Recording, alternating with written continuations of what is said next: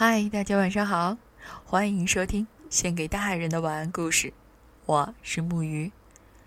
昨天呢，我们在故事当中了解了小王子那个最深的秘密，也就是我们了解了那朵可以胜过天上所有星星的光辉的玫瑰花的存在。那他们后面的故事又是如何呢？让我们一起来听听。希望我的声音和这个充满爱的故事，能一起带给你一份不一样的睡前心情。现在，故事开始。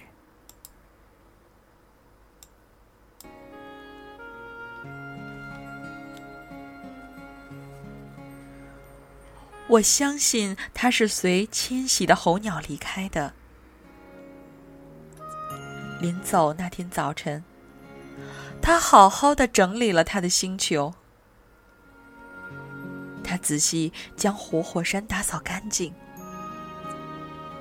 他有两座活火山，他们用来加热早餐很方便。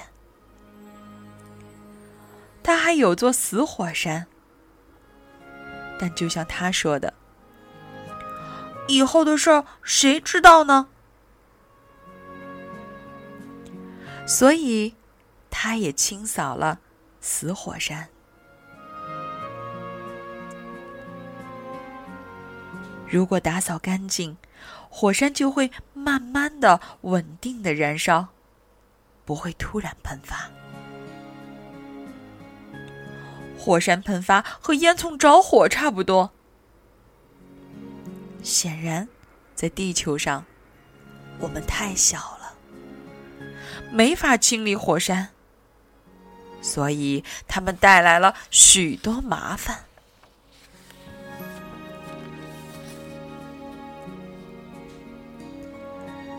小王子还有点伤感的拔出了最后几株猴面包树的幼苗。他觉得自己是不会回来的，但这些熟悉的劳动在那个早晨显得特别温馨。他给花浇了最后一次水，准备把它放到玻璃罩里。这时，他发现自己很想哭。再见，他对花儿说，但他没有回答。再见。他又说：“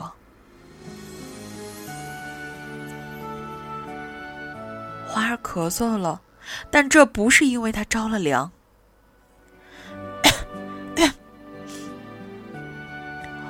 我以前很笨。”他终于开口了：“对不起，祝你幸福。”他很惊讶，花儿居然没有责怪他。他愣住了，玻璃罩也停在了半空。他无法理解这平静的甜蜜。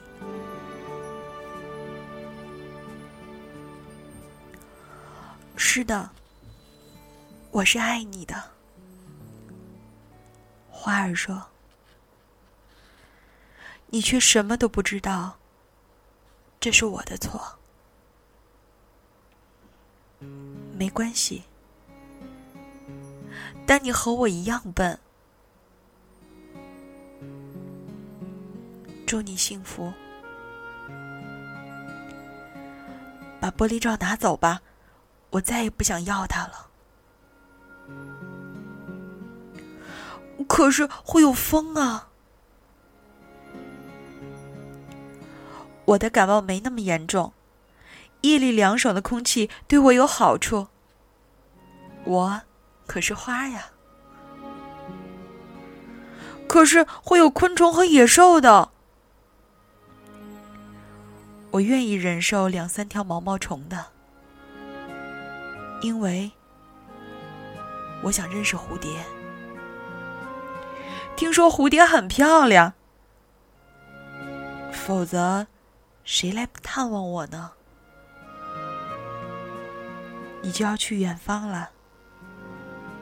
至于大动物，我可不怕，我有爪子的。他天真的露出了那四根刺，接着他又说：“别磨蹭了，这让我很难受的。既然你决定要离开，那就走吧。”因为他不希望让小王子看到他流泪。这朵花还真是骄傲啊！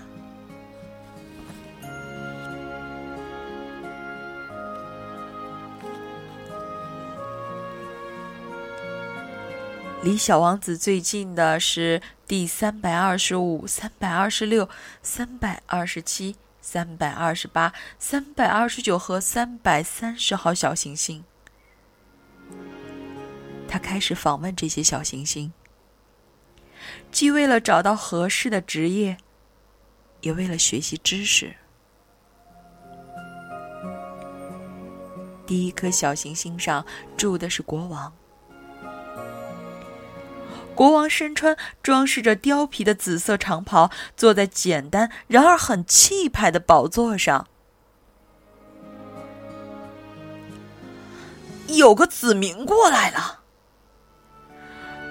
看到小王子时，国王惊喜地说：“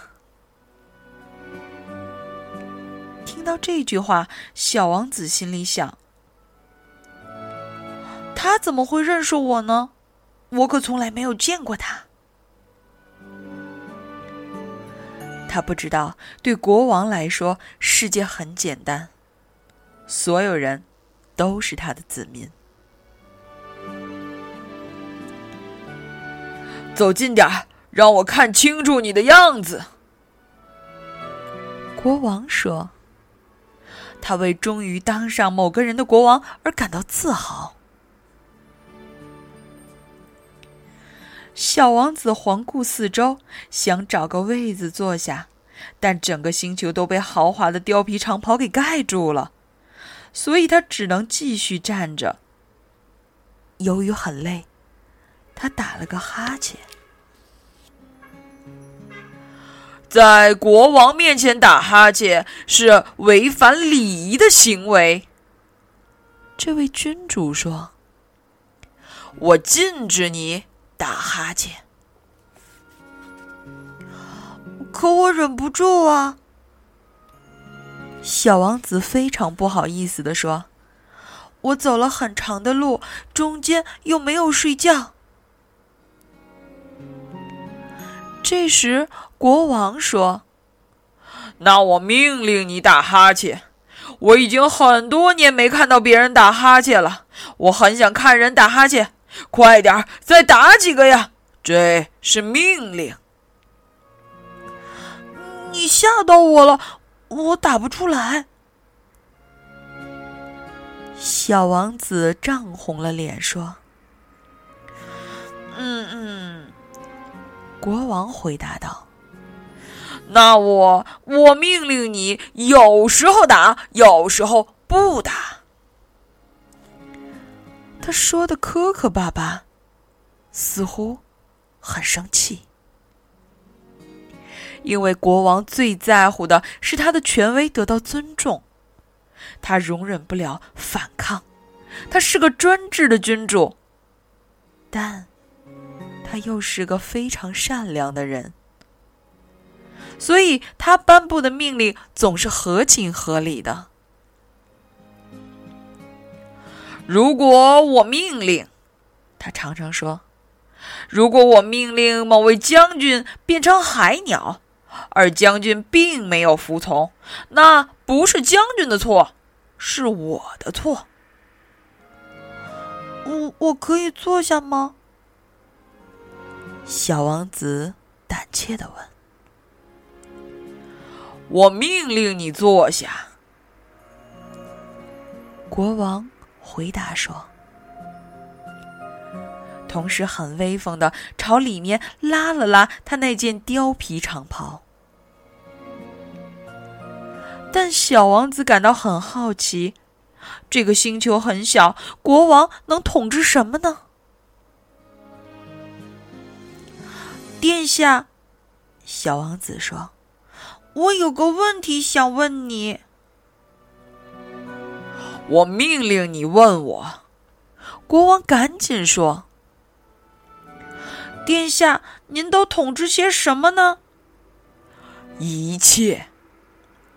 国王非常简明的回答：“什么？”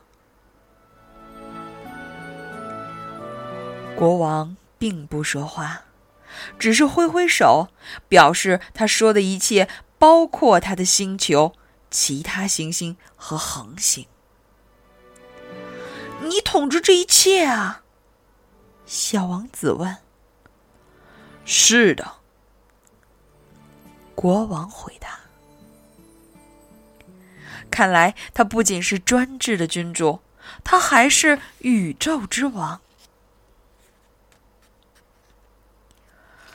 星星也听你的话吗？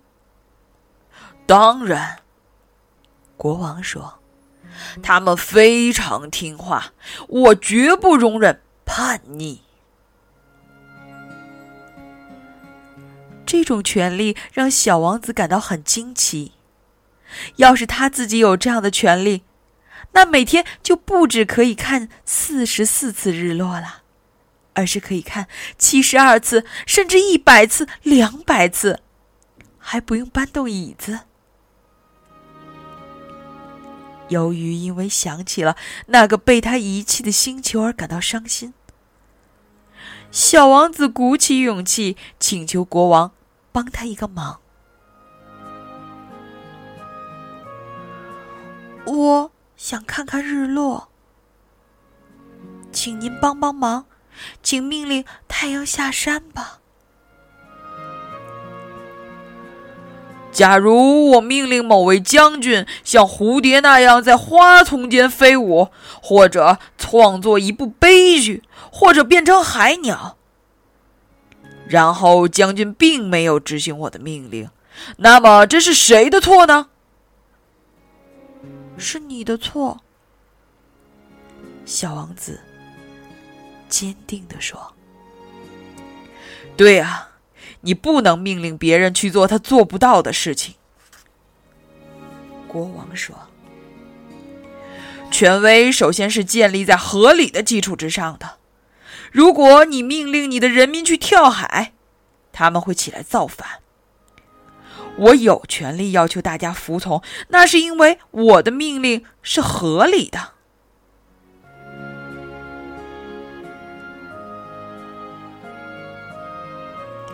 那我的日落呢？小王子提醒国王，因为他提出问题之后从来不会忘记。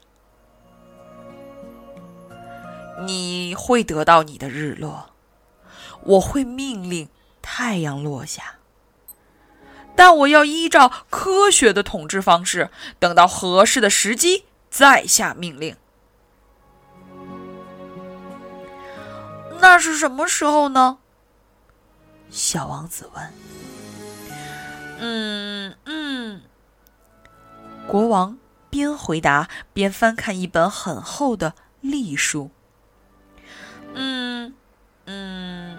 大概是在是在嗯，今天合适的时机大概是在七点四十分，到时你会发现我的命令得到很好的遵守。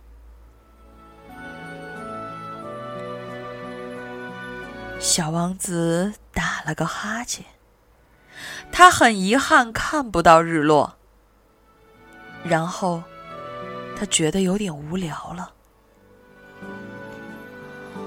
我在这儿没事做了，他对国王说：“我要走了。”别走，国王说：“他很骄傲，终于有了一个子民。”别走，我让你当部长。什么部长？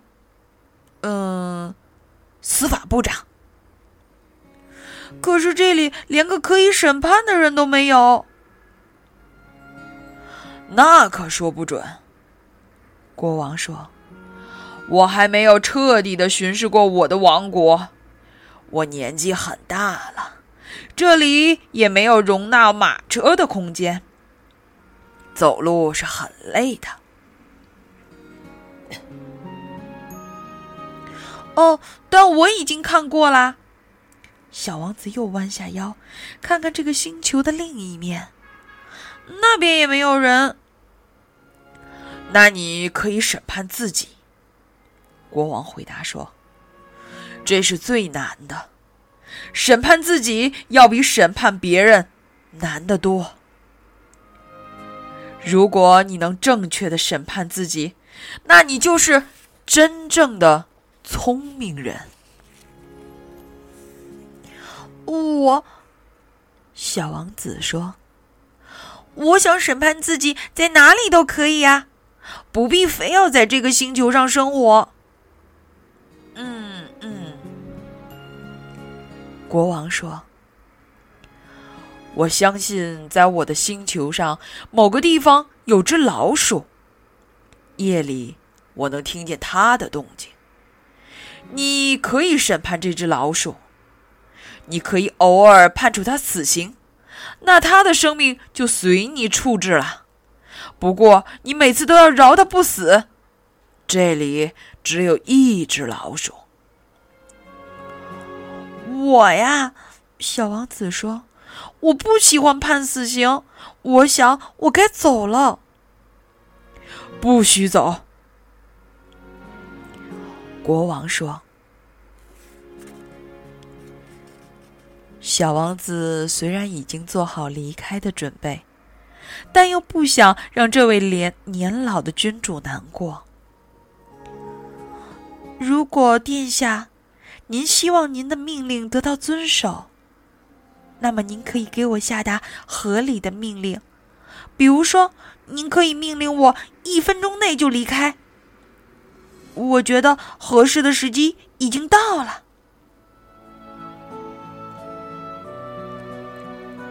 国王没有回答。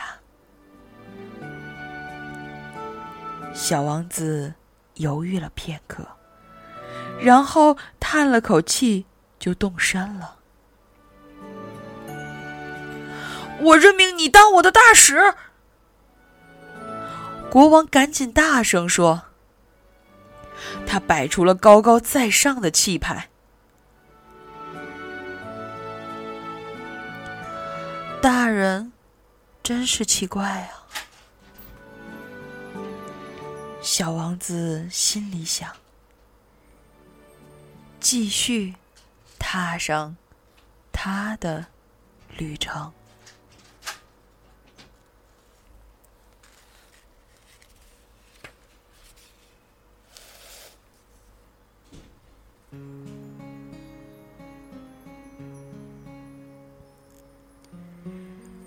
小王子》这本书不是我第一次读了，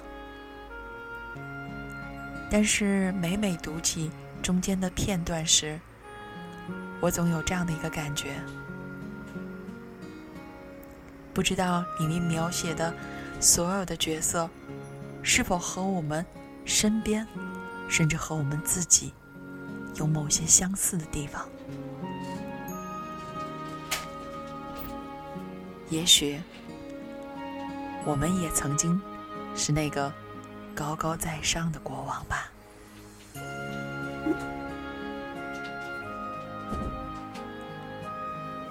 好啦，今天的故事就到这里，让我们一起来说晚安，好梦。